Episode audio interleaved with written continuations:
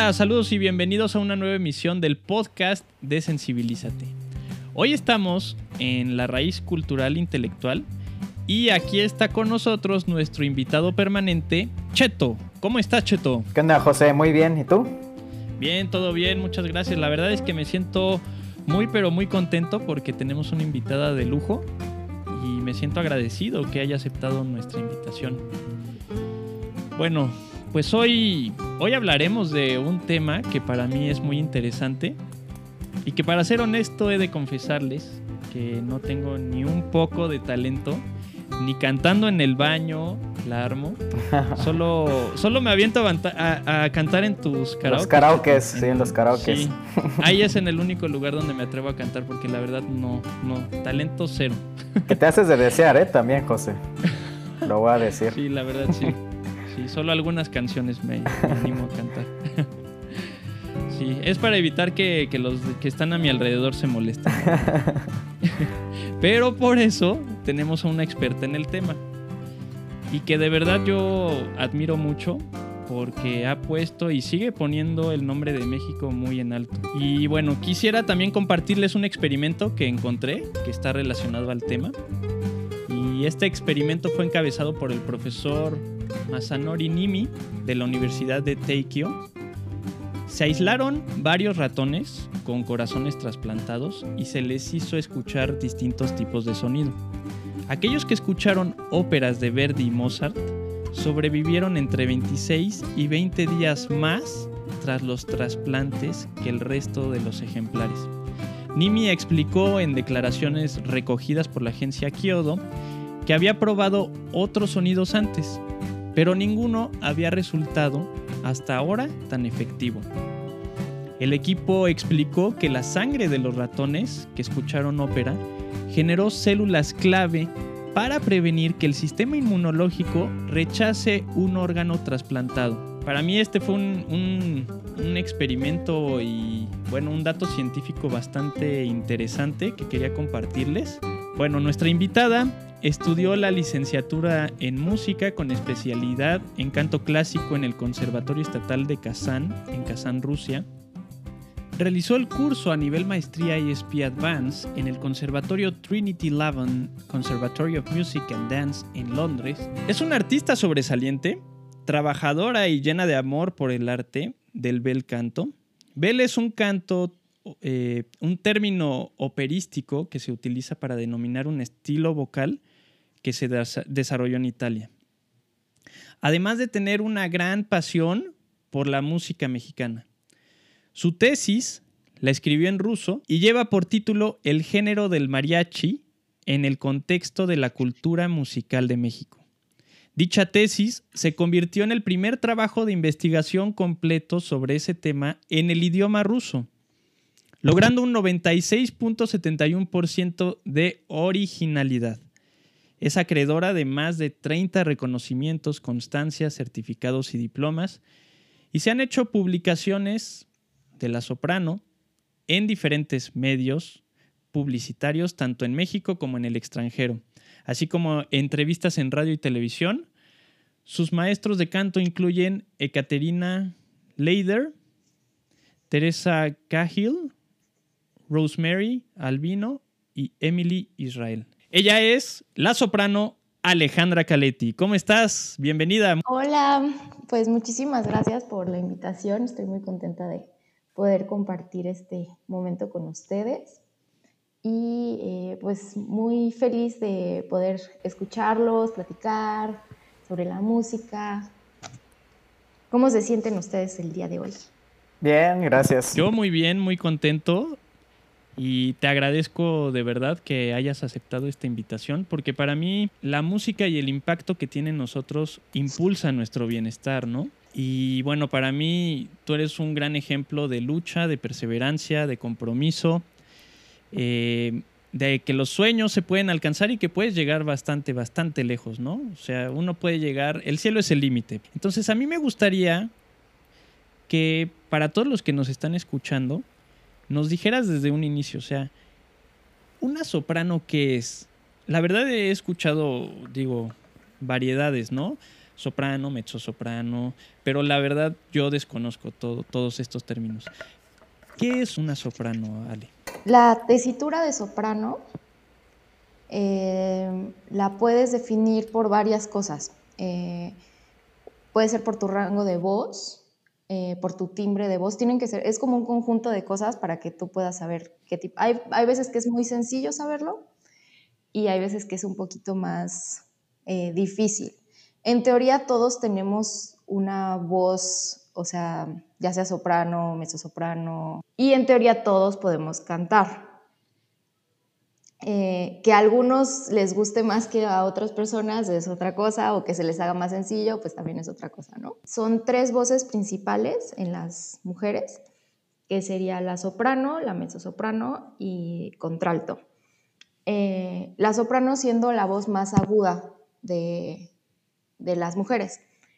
Eh, la mezzo es en medio y contralto es la más grave. No sé, un ejemplo tal vez en la música popular pudiera ser Cher, eh, que tiene una voz muy grave. Ella podría ser considerada contralto. Y bueno, tenemos en los hombres, tenemos el tenor, que es eh, lo mismo que los sopranos, es la voz más aguda para los hombres, barítono y bajo. Y también existen diferentes, no sé, como contratenor, sopranista, eh, pero realmente la mayoría de los contratenores son, eh, entre comillas, barítonos, pero pueden hacer una voz de falsete. Entonces están cantando casi todo el tiempo en una voz de falsete. Claro, obviamente, pues ya entrenada y todo se escucha ya bonita. Em, ¿Qué es el falsete? Bueno, es que el falsete es como la voz de, cabeza, o sea, no metes ah, nada de voz de pecho. Entonces es una voz más ligerita. Por ejemplo, en, la música popular podría ser Adam, ¿cómo se llama el chico? De Maroon 5, ¿cómo se Levine. llama? Levine, Adam, Levine, ¿no? Que siempre canta así como muy agudito. Ok. Este, esa sería una voz, este, o sea, en falsete. Súper interesante, porque además yo de todo esto, la verdad, desde chico, o sea, nunca se me pegó do, re, mi ni nada de eso, pero se me hace muy interesante, o sea, a lo mejor y yo, eh, digamos, ya en, en, la práctica, pues no, pero sí se me hacen datos muy interesantes, por ejemplo, estuve investigando que antes castraban a los niños, eran los famosos castrati, eh, para poder cantar, ¿no? Y tener este tono, pero ya quedó atrás, ¿no? Sí, sí, obviamente yo creo que eso no se debe de hacer, eh, pero sí, en efecto, eh, cuando empezó eh, la ópera en el, en el siglo XVI, castraban a los niños porque no, las mujeres no tenían permitido cantar. Entonces los hombres hacían la, la parte de las mujeres. ¿Y por qué los castraban? Porque los niños tienen la voz igual a las sopranos, ¿no? Cuando están pequeños, pero ya al crecer, obviamente, por las hormonas y todo, les cambia la voz. Y ya no es lo mismo un falsete de hombre que un falsete de un castrati. Eh, es que era una voz un poco como entre mezcla de mezzo con soprano, o sea, era una voz muy bonita, pero obviamente yo creo que eh, ahí sí el fin no justificaba los medios. No, no hay, en la cultura popular no hay algún cantante que se pueda acercar a ese, a ese tipo. Podría ser los sopranistas, ¿no? O los mm. contratenores. Mm. Eh, de hecho, hay una película eh, que se que habla, bueno, es de Farinelli, que es uno de los, yo creo que el más famoso este, castrati de todos. Me parece que Joyce y Donato, y no recuerdo qué otra persona em, eh, conjugaron sus voces para poder crear esta voz como entre soprano, no sé, contratenor. Es una voz muy, muy específica y me parece que sí hay, eh, o sea, en YouTube pueden encontrar al último tenor que grabó su voz. Existe ese, ese audio y sí se escucha un poquito extraño, la verdad. no sé si es porque ya, ya está viejito, ¿no? El, y, pues obviamente las grabaciones de antes no se escuchan igual, pero sí, sí, no es algo que yo, o sea, que tengas en el oído, ¿no? Como que lo tienes que escuchar por primera vez para poder entenderlo. Pero ¿cómo?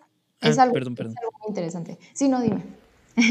Sí, súper interesante. No, sí, la verdad, sí, súper interesante. A mí ese, ese dato me llamó mucho la atención. Y digo, o sea, qué bueno que ya no existe eso, porque pues sí, era un poco, digamos, un poco inhumano, ¿no? Eh, ¿Cómo te diste cuenta de tu talento? ¿Cómo lo encontraste y por qué soprano? Bueno, eh, siempre me ha gustado cantar desde muy chiquita, pero yo era muy penosa, la verdad. Entonces, eh, la primera vez que canté en público fue en la boda de una tía, yo tenía como siete años, pero fue porque me nació así de que quería yo cantar y canté. Y como que ya después de eso les gustó cómo cantaba y toda mi familia estaba así como de, canta en, no sé, en la fiesta de no sé quién, o es Navidad y canta. Y a mí me daba muchísima, muchísima pena. O sea, como que si me nacía a mí hacerlo, sí me sentía bien, pero si alguien me decía, me entraba una ansiedad así horrible y ya no podía. Y entonces como que lo dejé un poquito y ya después, más o menos como a los 15 años, decidí pues tomar unas clases de canto y encontré a Emil Israel, que fue mi primera maestra de canto. Y em, llegué a la Casona Spencer, aquí en, eh, en Cuernavaca, y allí estaba ella y le dije, yo quiero cantar, este, pues no sé, como Mariah Carey, así, cosas así, ¿no? Y se me queda viendo así como de, mm, creo que es demasiado para, o sea, para tu edad y todo, ¿no? Pero bueno, y me dijo, sí, yo te voy a dar clases. Y me empezó a vocalizar. Y entonces se me queda viendo y me dice, es que yo te veo cualidades más para la música clásica. Y yo así como de, ¿qué es eso, no? O sea, sí, obviamente ya había escuchado y todo, ¿no? Pero no, no era como, es que aquí en México, como tenemos, yo creo que tanta música tan bonita mexicana, todavía no es parte de nuestra cultura también, uh, pues como que abrazar la música europea, ¿no? Y bueno, ¿por qué soprano? Em, creo que muchas personas piensan que como que tú eliges si vas a ser soprano, mezzo o lo que sea, ¿no? No, no es algo que elijas. O sea, tú naciste con esa voz y esa es la voz que te tocó. Y entonces, eh, ¿cómo puedes determinar qué voz tienes? Obviamente, pues vocalizando, escuchando tu timbre, ¿no? O sea, el timbre que es es como las frecuencias que eh, se producen, eh, que producen armónicos, las frecuencias que producen armónicos. Entonces, esos armónicos son muy diferentes en los bajos, por ejemplo, unas voces muy graves, que en los tenores, ¿no? Son muy, muy diferentes. Entonces, bueno, esa, esa, es una forma de poder identificar eh, qué, qué voz tienes, ¿no? Otra forma es el rango. O sea, ¿en qué, ¿en qué parte de tu registro se siente mejor tu voz? Porque puede haber mezzos que tengan muchos agudos, o sea, que tú puedas decir, ay, wow, o sea, alcanzan los agudos de una soprano. Eh, pero no por eso va a ser soprano, porque vas a escuchar que su voz tiene un, como un color más oscuro que el de una soprano. Y de hecho, dentro de las voces hay como subgéneros, ¿no? O sea, Existen las sopranos, no sé, dramáticas, ligeras, eh, coloraturas. Entonces, como que cada, cada voz tiene también su... Como su clasificación, su subcategoría. Exacto. Eh, es muy interesante y es muy padre también escuchar, eh, por ejemplo, una soprano dramática o wagneriana con una soprano mozartiana, o sea, es completamente diferente. Wow. Y siguen siendo sopranos. Oh, qué interesante. Eso está súper interesante. pero, o sea, eso no lo decides tú, sino que ya, o sea, es tu anatomía y ya, lo que te tocó, te tocó. a eso iba mi, la pregunta que te tenía. O sea, por ejemplo, este, pues un pintor puede crear obras sin tocar el pincel, ¿sabes? Le dice a sus trabajadores su idea y ellos lo hacen, ¿no? Un compositor puede crear música sin tocar un instrumento. ¿no? Lo escribe, la partitura. Pero un cantante, para ser cantante, a fuerza tiene que usar su herramienta, que es su instrumento, que es la voz. Entonces tú dices, todos pueden cantar, ¿no? Todos podemos, en teoría, todos podemos llegar a cantar bien, de, cierta manera. ¿Eso es verdad o no? Es verdad, eso es verdad. Pero no cualquiera puede ser soprano. Eh, bueno, primero tendrías que ser mujer para ser soprano. Eh, y segundo, tendrías que tener, o sea, mm, tus cuerdas deben de ser de soprano. O sea, Pero eso no, o sea, eso no lo determina, o sea, eso lo, desde que naces ya tienes tus cuerdas y eso es lo que te va a definir la voz que vayas a tener. Claro que sí puedes trabajar para ampliar tu registro.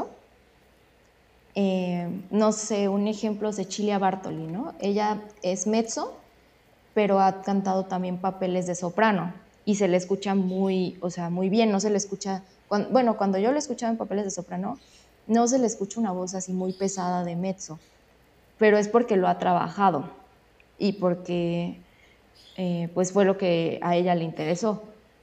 Pero si te vas con lo que tu cuerpo te dice, solito tu cuerpo te va a decir qué tipo de música debes de, cantar, ¿no? A lo mejor música de cámara, a lo mejor ópera, este, etc. Ok, ¿y qué tanto depende tener estas cualidades, esas cuerdas vocales, para tener una voz privilegiada? O sea, ¿qué tanto depende eso y qué tanto depende el esfuerzo y el entrenamiento que puedas llegar a tener? Em, la constancia, o sea, ¿qué tanto depende? Yo, a mí me gusta mucho eh, el cuento de la tortuga y la liebre, em, porque creo que es algo muy, o sea, que se aplica en muchas cosas, ¿no? Y en el canto yo creo que sí se aplica muchísimo, porque puedes tener mucho talento, pero si no, o sea, si no estudias, si no vocalizas, eh, si no te cuidas, ¿no? Porque también hay que tratar de cuidar la voz lo más que se pueda. Eh, entonces es un instrumento vivo y es como, como es lo mismo que, que los atletas especialmente cuando hablamos de música clásica, ¿no? Porque en la música popular tal vez eh, puede ser un poco más, que si, eres muy, muy talentoso, puede que, la libres, pero en la música clásica no. O sea, es como los atletas que si se están preparando para las Olimpiadas y dejan un mes sin hacer nada y se ponen a comer este, pura chatarra y así, o sea, no van a llegar con o sea, con el mismo feeling, con, el mismo entrenamiento, ¿no? Es exactamente lo mismo. Entonces, sí, obviamente, sí creo que tiene que ver que, primero, que te guste, ¿no? Segundo, que pues no sea una tortura, ¿no? Porque hay personas que les gusta, pero de plano, o sea, se tardan años en que puedan, eh, o sea, siquiera cantar una canción en público. Entonces, tal vez ahí pensar si, si, si es lo tuyo o no. Y bueno, yo creo que, que, también influye mucho pues estar ahí, ¿no? Estar practicando, tener una, una, buena guía, también es muy importante, porque si no tienes un buen profesor, o sea, de nada sirve tu talento. Sí, mencionaste algo muy importante. También creo que el trabajo duro es, es algo que se tiene que hacer, ese compromiso, el estar, como tú dices, ¿no? Eh, bueno, cuidándome, haciendo ejercicios, eh, cuidando mi alimentación, durmiendo bien. Eh, si voy a salir, pues ponerme... Luego he visto que muchos cantantes usan bufandas, ¿no? Cuando salen este, a eventos así en la noche, se cuidan bastante, ¿no? y justamente este punto quería llegar también contigo. Encontraste tu talento, ¿no? Tú me dices que, cantaste en esa boda a los siete años. Eh, porque y además realmente eres talentoso. O sea, yo veo tus videos, te sigo en Facebook y en Instagram y realmente eh, eres talentosísima. Ah, muchas gracias. Ser no es la verdad, es la verdad. Ser soprano es tu pasión. Yo creo que más bien eh, mi pasión es cantar y muchas veces eh, en el conservatorio son un poquito, yo diría, un poquito cerrados, ¿no? Porque se supone que vas ahí a estudiar música clásica y la manera eh, clásica de cantar, ¿no? Eh, Entonces, muchas veces te dicen así de solamente canta este ópera o solamente canta este repertorio y no cantes nada de música popular. Y entonces, esa era un poquito tal vez la idea eh, cuando estuve estudiando la licenciatura en Rusia, pero me gustó mucho también la forma de, cuando estuve en Londres, que era un poquito más abierto, ¿no? Porque yo sí creo que si ya estamos en el siglo XXI, o sea, y tenemos tanta música, ¿por qué no eh, aprovechar y poder eh, explorar, ¿no? Diferentes géneros, si, si es lo que a ti te agrada, ¿no? Claro. Y eso me gustó mucho de estar en Londres, que como que eran más open mind, son más flexibles. Sí, exacto, de que si tú cantabas así algún cover o algo así, era como de, ay, qué padre, ¿no? Y no era así como de, Dios mío, está cantando, este, no sé, una de Justin Bieber o algo así. Eh, porque claro está que la música clásica, a mi parecer, eh, está en otro nivel, ¿no? O sea, realmente es una música que... Em, te toca el alma, que te hace sentir muchas emociones, que es una música intelectual realmente. Eh, y todos estos compositores eh, geniales eh, creo que se merecen un lugar importante dentro de la música en general, ¿no? Sí, y además los beneficios que están demostrados científicamente que el escuchar música tiene repercusiones en el cerebro y ayuda, o sea, tiene, tiene beneficios. Es, es, un punto súper importante también, sí. Sí, no, estoy totalmente de acuerdo contigo. Eh, y ahora que tocas el punto que también estuviste en Inglaterra, además de que estuviste en Rusia, ya tienes esa comparativa, ¿no? Entre los países, Rusia, Inglaterra y México. Ya me dijiste que en Inglaterra son un poquito más flexibles, ¿no? En Rusia son un poquito más, así tiene que ser y no somos flexibles? ¿O nada más en el conservatorio? Creo que en el conservatorio a donde el que yo elegí em, eh, son un poco más flexibles, porque en el Royal mm. sí son súper así de que música clásica y ya. Em, pero a mí me gustó mucho este porque además de que enseñan eh, música clásica, enseñan jazz y enseñan este, para musicales y eh, también es escuela de danza. Mm. Entonces eso fue lo que a mí me gustó, que era como, o sea, sí estabas obviamente con los de, mm, yo estuve con los de ópera, ¿no? Porque eso es lo que a mí me gusta. Eh, pero podías convivir con otros artistas, ¿no? Que estaban en... Y como que eso también te impulsaba a hacer cosas diferentes, ¿no? Claro. Y de hecho, eh, ellos tienen un como programa que hacen todos los años que se llama Collab que es como colaboraciones eh, entre diferentes artistas. O sea, pon tú que si tú cantas ópera, te ponen con uno de trompeta eh, y con un bailarín contemporáneo. Y entonces entre los tres tienen que hacer algo eh, para presentarlo. Y entonces está muy creativo eso, ¿no? Porque tienes que ver cómo acoplarte al arte de la otra persona, ¿no? Ah, está súper interesante, qué padre. Sí, pero bueno, yo creo que es más bien son diferentes formas de enseñar. No creo que uno esté mal o bien, más bien es lo que más te sirva, ¿no? Siempre he pensado que lo, que te sirve, eso es, es lo que es, ¿no? Y a lo mejor a mí me puede servir una cosa y a otra persona otra. Exactamente, justamente es un poco la filosofía de este proyecto. Cada quien es diferente y hay que tener esa mente abierta, esas posibilidades. Y a lo mejor y tú decías, no, pues es que esto no me llama la atención, pero un día le das la entrada y dices, ah, no inventes, ya, y, te enamoras, ¿no? Pues de hecho, darle... fue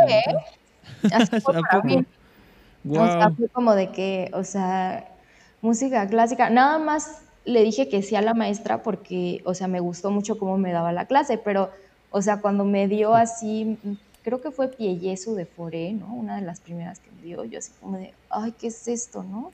Me voy a dormir.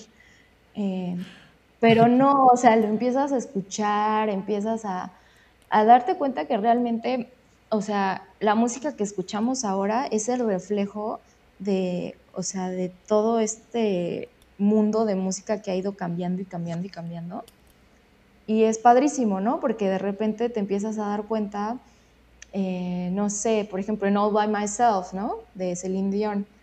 Ya cuando lo escucho, ya no escucho All By Myself, ya escucho este, Rachmaninoff, ¿no? Entonces es como de, oh, wow. como que te abre un mundo de posibilidades. Claro. ¿Y qué diferencias hay, digamos, en cuanto a oportunidades entre Rusia, Inglaterra y México? A mí me gustaría, digo, hay mucha gente que no está de acuerdo en comparar, pero a mí se me hace interesante porque si quieres lograr algo, te tienes que de alguna manera comparar o saber cómo está tu entorno, ¿no? Saber cómo está la competencia, saber cómo están las oportunidades, sobre todo si en, en distintos países apoyan más eh, esto, pues qué está haciendo México o qué está dejando de hacer México que podría hacer para levantar. Entonces me gustaría que eh, con tu experiencia nos compartieras cómo ves a los tres países. Em, bueno, primero gracias por lo de experiencia.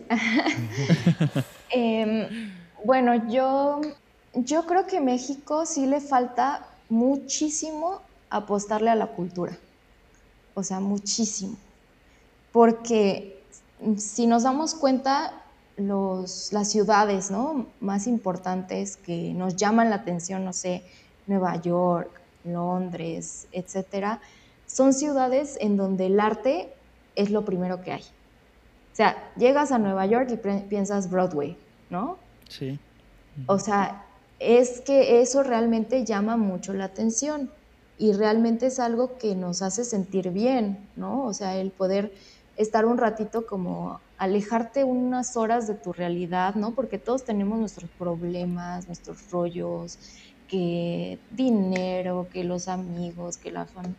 Y es un momento en el que tú estás, o sea, sumergido en otro mundo, ¿no? Es como lo mismo que con las películas, ¿no? Y yo creo que sí hace mucha falta apostarle al arte y no solamente a la música clásica, ¿no? Sino también, por ejemplo, a la música mexicana, realmente, o sea, tomar todos estos talentos que, se tienen e impulsarlos, ¿no? Eh, y creo que sí no nos no se nos da esas oportunidades tanto como a mí me gustaría, ¿no? A los artistas. Sí ves una brecha significativa. Honestamente sí, honestamente sí. Y también es que no, tenemos la cultura de, por ejemplo, de ir a, la ópera o a escuchar música clásica. Y si no se nos dan esos espacios, nunca la gente, porque yo me he dado cuenta, ¿no? De que cada vez que hago un evento, la gente nueva, ¿no? Que llega, dice, wow, nunca pensé que fuera así, o sea, pensé que no me iba a gustar. Y entonces poco a poco la gente dice, oye, si es algo que me gusta. Y, o sea, de hecho he visto gente que dice, nunca había escuchado yo esto, muchas gracias. Entonces creo que sí se necesitan más espacios para que la gente conozca, porque ni siquiera, muchas personas ni siquiera lo conocen. Entonces, si no lo conoces, no lo puedes buscar, ¿no? Exacto, exacto. No te, puede, no te puedes tener ese acercamiento. Exacto, o sea, puede ser que aparezca ahí, no sé, la bohème así en grande y tú nunca has escuchado de la bohème y dices, ay, pues quién sabe qué sea, ¿no? Claro. Pero si ya, o sea, ya has ido a eventos en donde has escuchado, te has informado, eh, sí te llamaría mucho la atención porque creo que hay muy pocas personas que yo, que yo he visto, ¿no? De público, por ejemplo, que han ido a, a eventos de música clásica que salgan de ahí y no salgan muy contentos, ¿no? Claro que lo que pasa también es que siento que es una experiencia muy diferente a la música popular. Y eso también es como el shock, ¿no? De que, por ejemplo, aquí en México estamos muy acostumbrados de que si hay música, pues a bailar o, o a cantar la canción, ¿no? Y en la música clásica se trata de que estés sentado y que escuches ¿no? lo, que, lo que están haciendo los músicos. Y yo creo que más bien en lugar de comparar eh, la ópera o la música clásica con la música en general, es que es un poquito más parecida a la experiencia que tienes en el cine, ¿no? O sea, en el cine nunca te vas a imaginar que vas a empezar a hablar cuando el actor, o sea, bueno, que hay gente que sí, ¿no? Pero, o sea, muy mal. Eh, pero, o sea, se supone que es una experiencia donde estás sentado, escuchas, ves, es más parecida, yo siento eso, que, que a un concierto de rock, ¿no? Y entonces siento que ese también es como que un limitante que la gente tiene hasta nervios de ir porque no sabe cuándo aplaudir y no sabe cómo vestirse. Y yo creo que eh, es algo que vas aprendiendo poquito a poquito, ¿no? O sea, la primera vez que escuchas, no sé, una sonata, pues a lo mejor ni siquiera sabes cómo es la forma de sonata, ¿no? Y está bien si aplaudiste a mitad de canción porque te gustó, porque no es nuestra cultura, es una cultura europea. Entonces, seguramente también cuando va o sea, van, no sé, los mariachis a Europa, también ellos hacen cosas que, o sea, no, no pensaríamos nosotros hacer jamás, ¿no? Son culturas diferentes y yo creo que está padre poder estar abiertos a conocer otras cosas, ¿no? En, en los términos musicales y también a apapachar un poquito más lo mexicano, ¿no? O sea, de que realmente se les den espacios a los artistas mexicanos que hacen música mexicana. Eh, o sea, creo que es súper, súper importante. Y algo que yo he estado pensando, no sé si sea eso, es como mi propia teoría, que es un poquito más fácil que la gente vaya a los teatros en Europa mm. por varias razones, pero siento que una de las razones es el clima. Como gran parte eh, del año hace frío, eh, la gente no puede salir así como que tan a la calle y así, entonces buscan formas de entretenimiento en lugares específicos.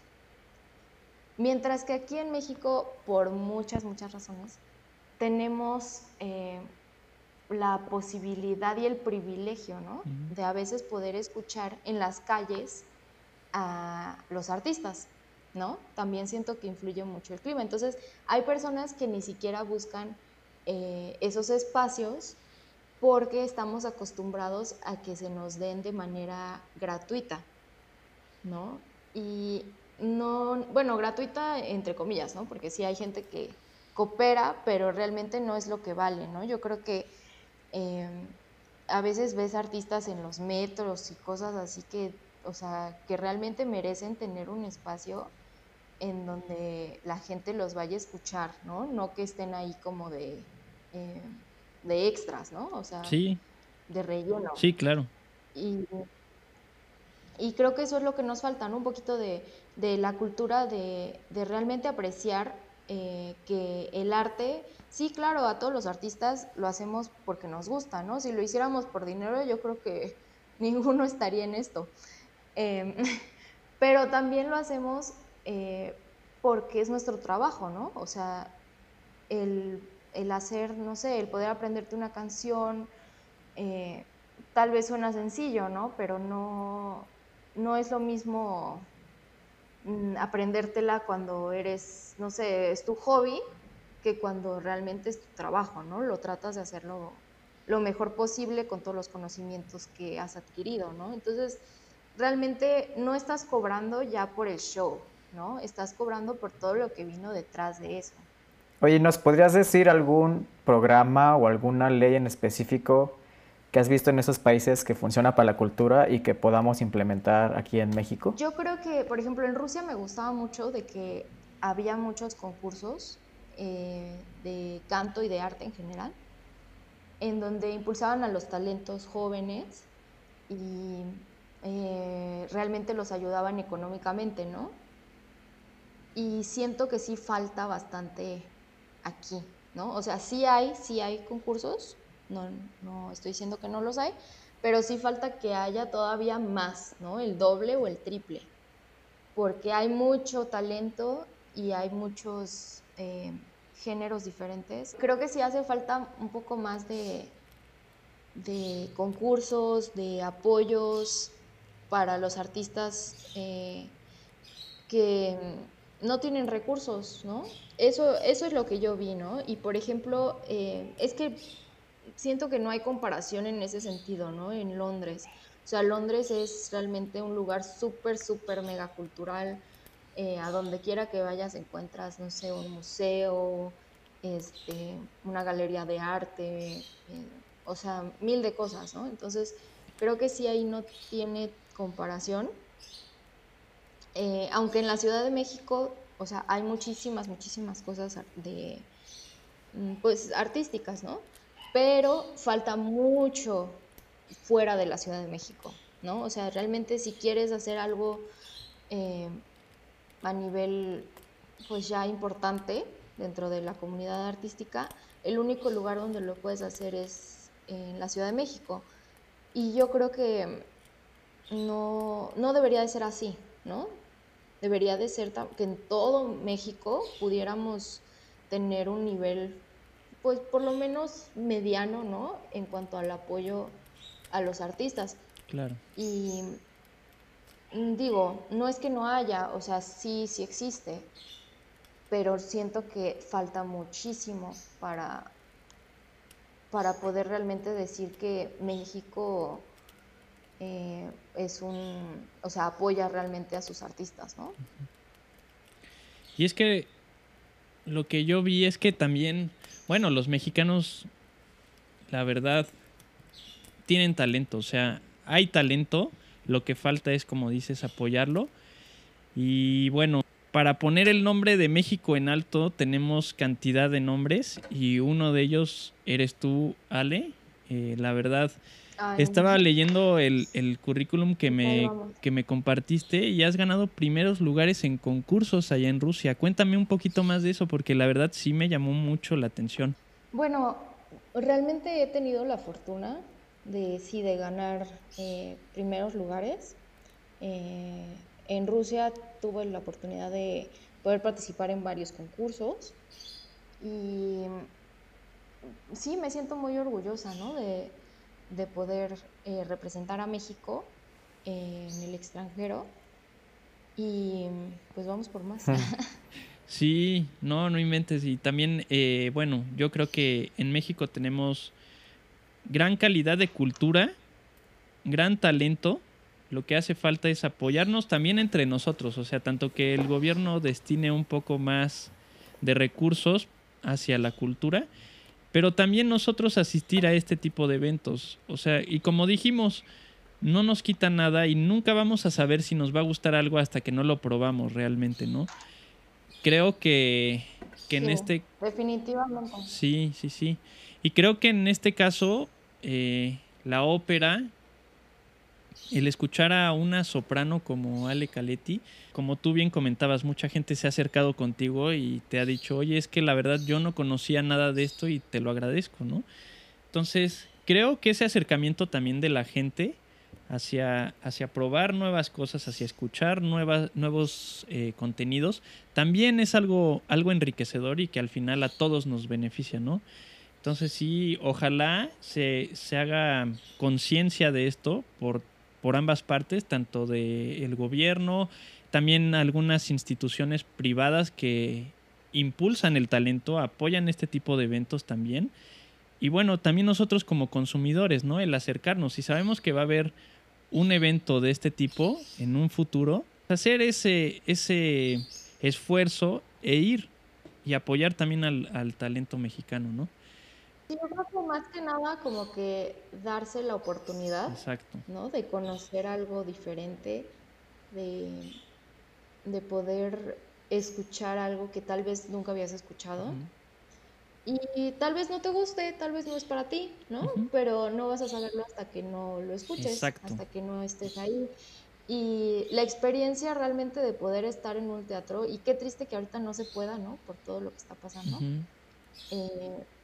es muy diferente a verlo en, no sé, en tu computadora, ¿no?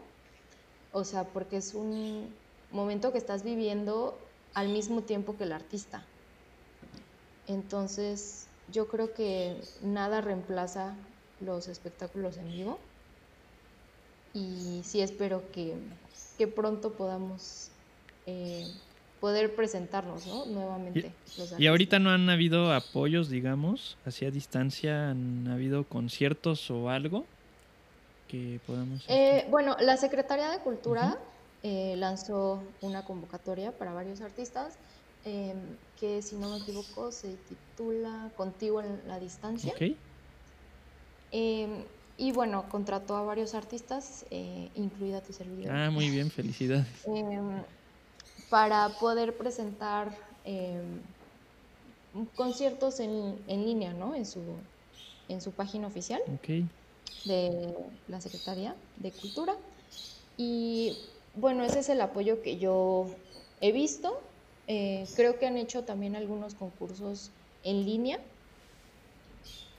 pero, o sea, está padrísimo y la verdad no me quejo yo personalmente porque sí me han abierto las puertas eh, la Secretaría de Cultura, tanto, o sea, tanto de México como de aquí de Morelos, pero sí, sí hago llamado a que, o sea, haya todavía más apoyo, ¿no? Porque eh, conozco a tanta gente talentosa que muchas veces por falta de recursos económicos eh, no se puede, ¿no? O sea, porque imagínate, no sé, tocar un violín. Claro. Tú piensas, ay, no, pues nada más es un violín, ¿no?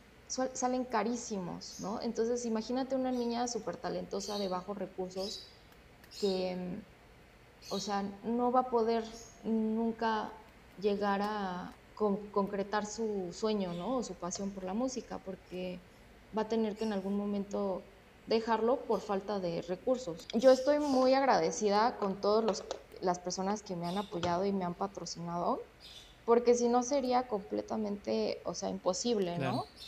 Porque es que, por ejemplo, desde el, desde el atuendo, ¿no? O sea, no puedes llegar todo chancludo al escenario, ¿no? Sí, no.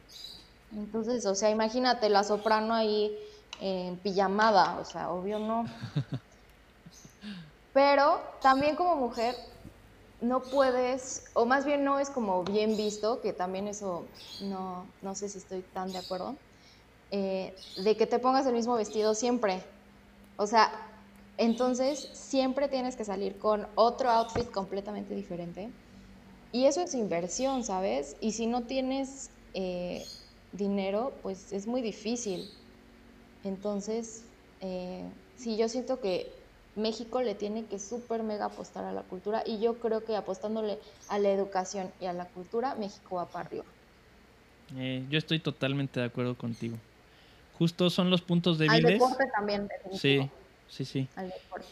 Son los puntos débiles que le veo al país, porque talento, les digo, hay.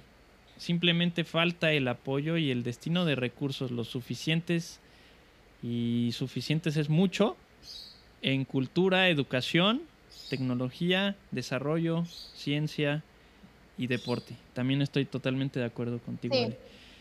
Sí, sí, sí, súper, súper de acuerdo. Cheto, ¿algo más que quieras agregar? No, nada más le quería preguntar también para aprovechar y hacerle la promoción. Digo, ahorita que nos diga sus redes sociales, bien, pero tienes un canal en, en YouTube donde subes covers y el último fue de esta canción de, de, The Story of Fire Saga, que es una peli de Will Ferrell y Rachel McAdams en Netflix.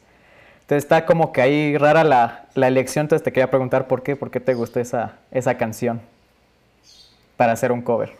Ay, bueno, la verdad es que vi la película sin esperar mucho, honestamente. Em, pero siempre me gustó Eurovisión, que em, realmente es así, literal como lo ponen en la película, de que, o sea, es como si fueran las Olimpiadas para los europeos.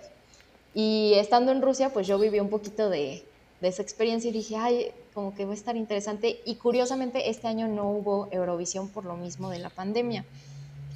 Y entonces dije, bueno, voy a ver la película.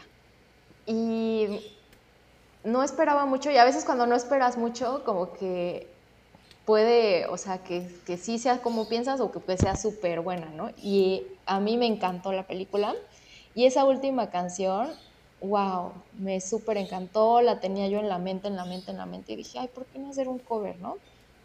Y entonces, eh, pues ya me reuní, ¿no? Con Joshua, que fue el que me ayudó a grabarla. Eh, que por cierto síganlo en sus redes, es eh, DJ, hace, muchas cosas muy padres. Em, productor de audio, bueno. Y me gustó muchísimo el mensaje de la, de la canción. No sé, como que sí me tocó así como My Hometown.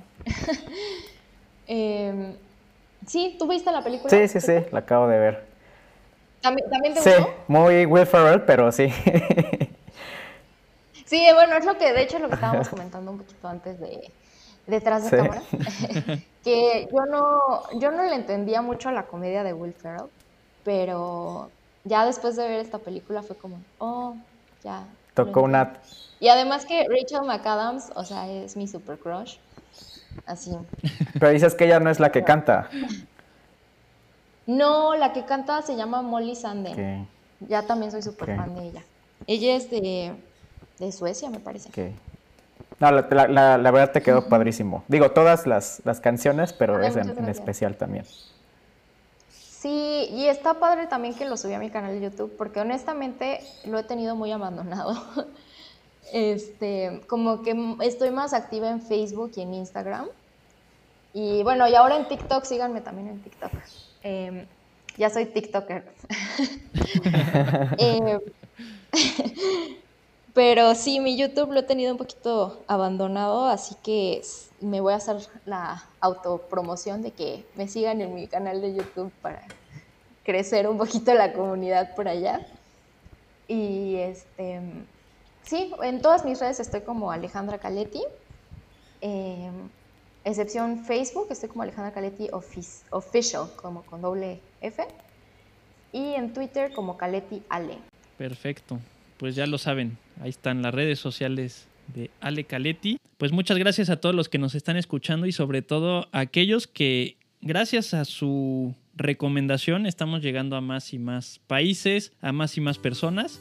Y este proyecto está creciendo gracias a ustedes y no olviden que es por y para ustedes. Pues muchas gracias Cheto por habernos acompañado. No, pues muchas gracias José en este nuevo programa, ya con invitados, en esta ocasión Alejandra Caletti, que en la neta canta súper padre y pues invitamos a todos que la sigan en sus redes y en, en su canal de YouTube. Gracias a todos, José. No, gracias a ti, Cheto. Muchas gracias por, por un nuevo episodio y seguiremos dándole más.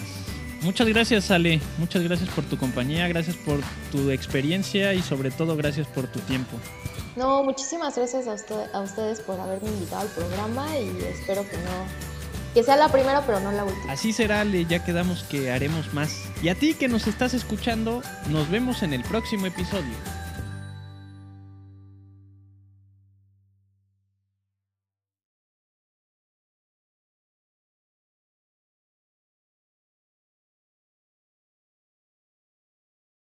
Así será. Ya quedamos en que vamos a tener más episodios